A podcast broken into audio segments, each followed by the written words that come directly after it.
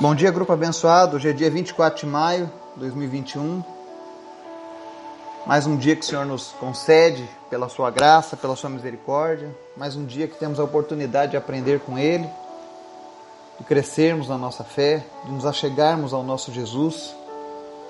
Espero que você tenha tido um final de semana na presença de Deus. E se não teve, que essa semana seja uma semana diferente sobre a tua vida que o Espírito Santo de Deus venha direcionar os teus passos, venha te trazer paz, venha te trazer tranquilidade, venha falar o teu coração. Que você possa confiar plenamente no Senhor nessa semana que se inicia, amém?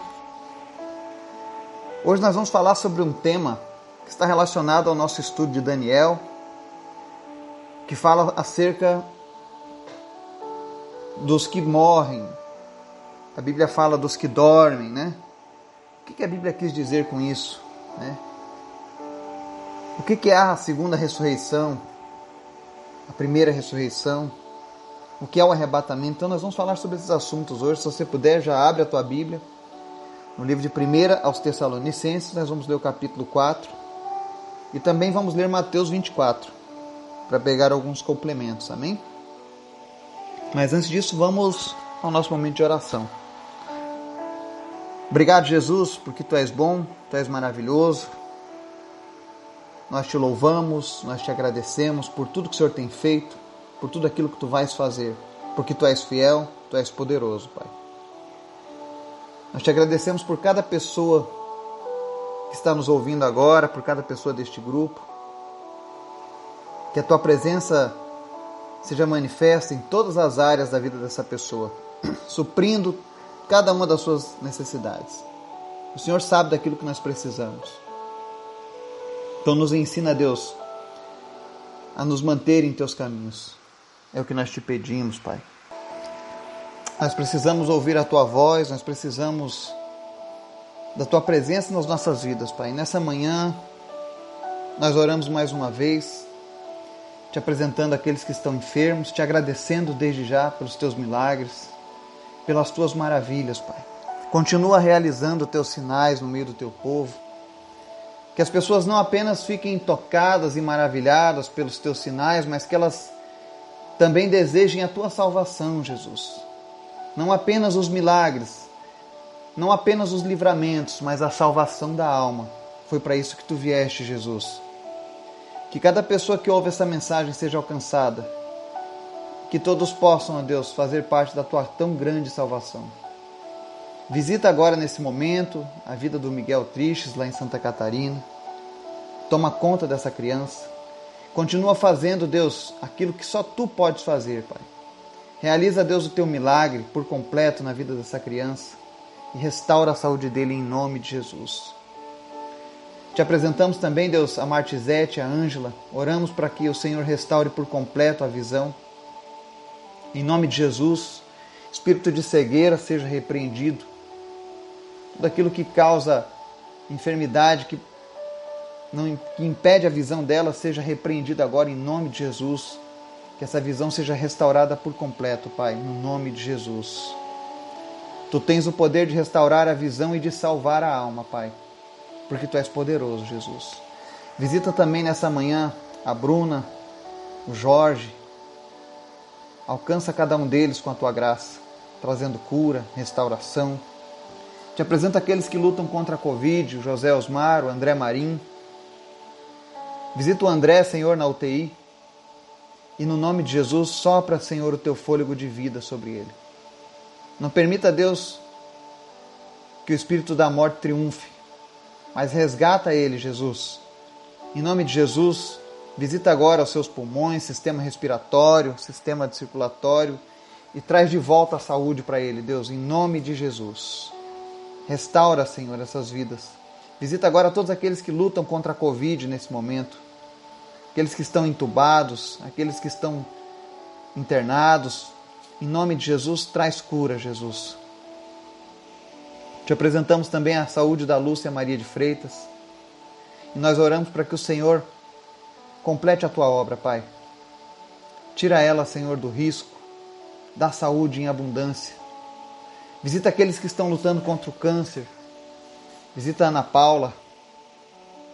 o Renan, o José, Alexandre, Sandra, a Tiffany, a Maria Madalena, o Valdomiro, a Yasmin. Toca cada uma dessas pessoas com o teu poder, Pai. Vem com o teu amor e a tua misericórdia e tira agora, Deus, toda a raiz de câncer. Em nome de Jesus. Te apresentamos também, Senhor, a vida da Miriam, da Marli. Te apresentamos a recuperação do Laurindo. Senhor, reverte as sequelas do AVC e do traumatismo craniano. Em nome de Jesus, que todos os movimentos que foram perdidos retornem agora para honra e glória do teu nome, Jesus. Completa a tua obra também na vida do Gabriel, da sua família.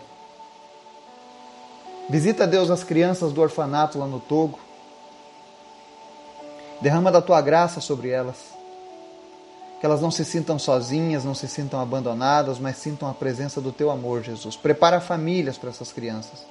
Famílias que servem a ti, que te temam. Que possam, ó Deus, criá-las em teus caminhos. Em nome de Jesus. Visita a nossa nação e tem misericórdia, Deus, do nosso povo. Tem misericórdia do Brasil, Pai. Mas levanta na nossa nação, Senhor, uma geração que te ama, uma geração que te busca, uma geração que teme ao Senhor, uma geração que faz a diferença.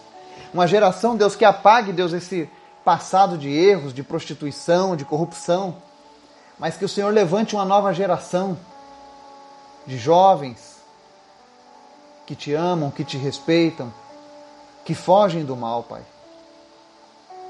Senhor, tem misericórdia das nossas vidas.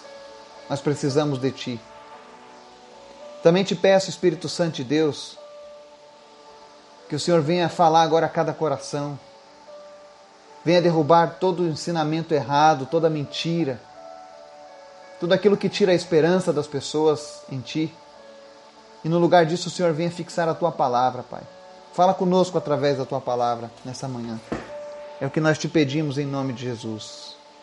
Amém. O estudo de hoje nós vamos falar um texto que está lá em 1 Tessalonicenses 4. Ele fala acerca do arrebatamento. Nós, nós estudamos na semana passada acerca do livro de Daniel e lá fala muito sobre o fim dos tempos. Fala sobre a volta de Jesus, a queda dos reinos deste mundo. E no último capítulo ele fala sobre a ressurreição dos mortos. E algumas pessoas ficaram com dúvidas acerca do assunto. Então eu vou trazer esse assunto hoje. E o texto diz assim, versículo 13 até o 18. Irmãos, não queremos que vocês sejam ignorantes quanto aos que dormem, para que não se entristeçam como os outros que não têm esperança. Se cremos que Jesus morreu e ressurgiu, cremos também que Deus trará mediante Jesus e com ele aqueles que nele dormiram. Dizemos a vocês, pela palavra do Senhor, que nós, os que estivermos vivos, os que ficarmos até a vinda do Senhor, certamente não precederemos os que dormem. Pois, dada a ordem com a voz do arcanjo e ressoar da trombeta de Deus, o próprio Senhor descerá dos céus, e os mortos em Cristo ressuscitarão primeiro. Depois, nós, os que estivermos vivos, seremos arrebatados com Ele nas nuvens, para o encontro com o Senhor nos ares e assim estaremos com o Senhor para sempre. Consolem-se uns aos outros com essas palavras. Amém? Mateus 24 diz assim: Quanto ao dia e a hora ninguém sabe, nem os anjos dos céus, nem o filho, senão somente o Pai. Como foi nos dias de Noé, assim também será na vinda do filho do homem. Pois nos dias anteriores ao dilúvio, o povo vivia comendo e bebendo, casando e dando-se em casamento, até o dia em que Noé entrou na arca. E eles nada perceberam até que veio o dilúvio e os levou a todos. Assim acontecerá na vinda do filho do homem.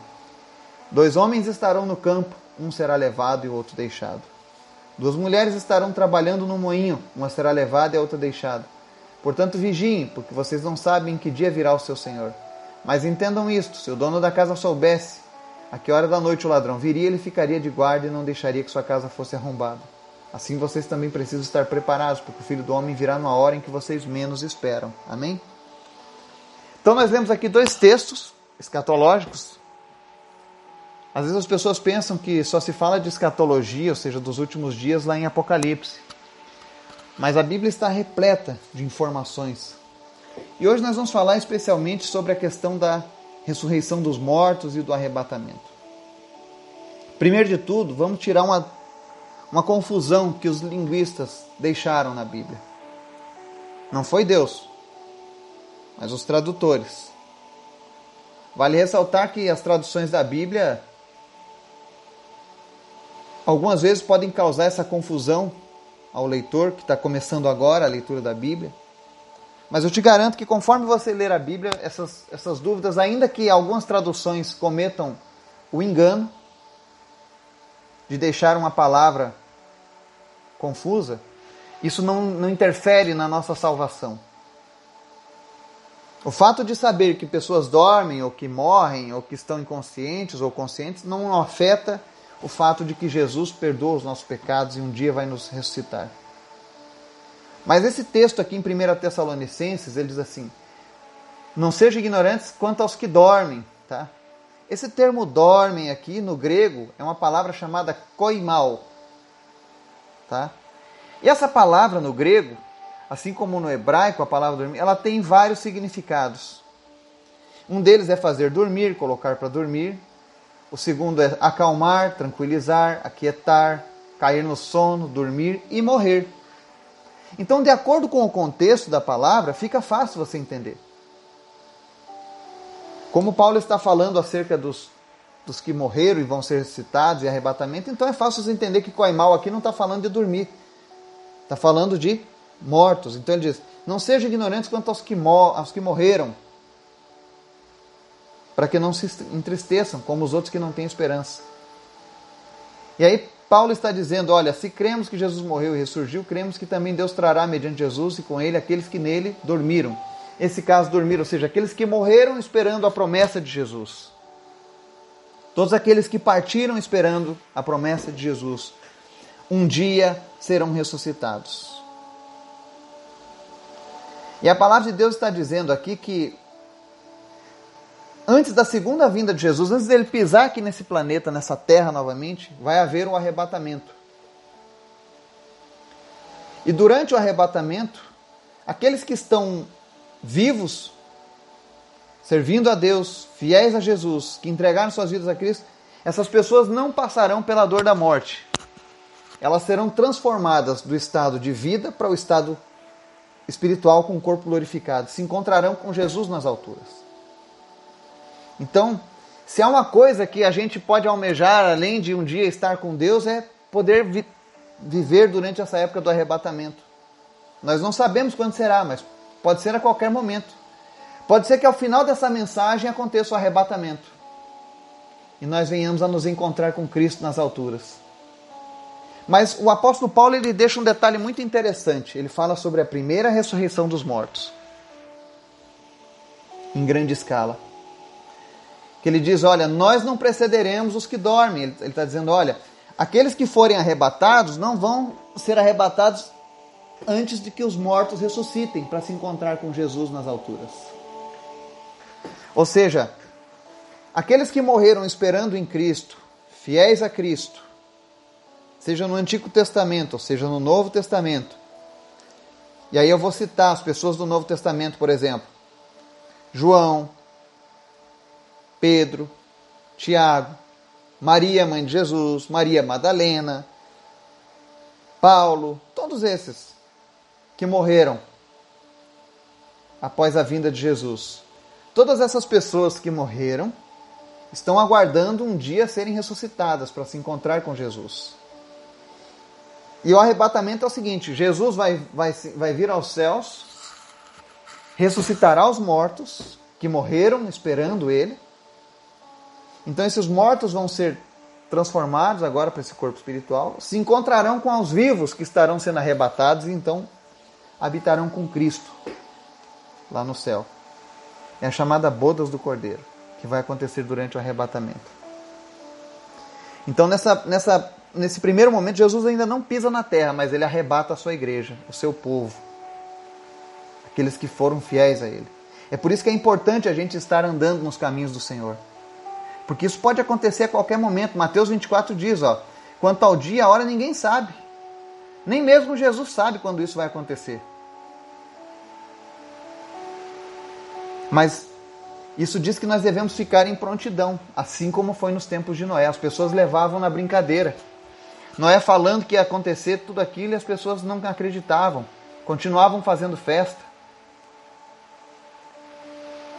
Mas um dia Jesus voltará para nos buscar.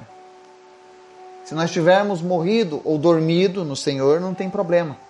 Ele vai nos acordar, ou seja, ele vai nos chamar de volta. Existe uma doutrina, por exemplo, que algumas religiões, algumas seitas ensinam de que as pessoas estão dormindo. Isso não é bíblico.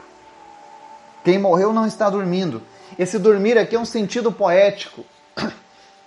Vale a gente lembrar que antigamente no Oriente eles não tinham conhecimento total das coisas. Então para eles era dormir. Porque quem morre não, não influencia mais quem está vivo. Mas a Bíblia diz que em Apocalipse 6, se você puder ler depois do versículo 9 ao 11, tem um texto que diz assim: E havendo aberto o quinto selo, vi debaixo do altar as almas dos que foram mortos por amor da palavra de Deus e por amor do testemunho que deram. E clamavam com grande voz, dizendo: Até quando, ó verdadeiro e santo dominador, não julgas e vingas o nosso sangue dos que habitam sobre a terra?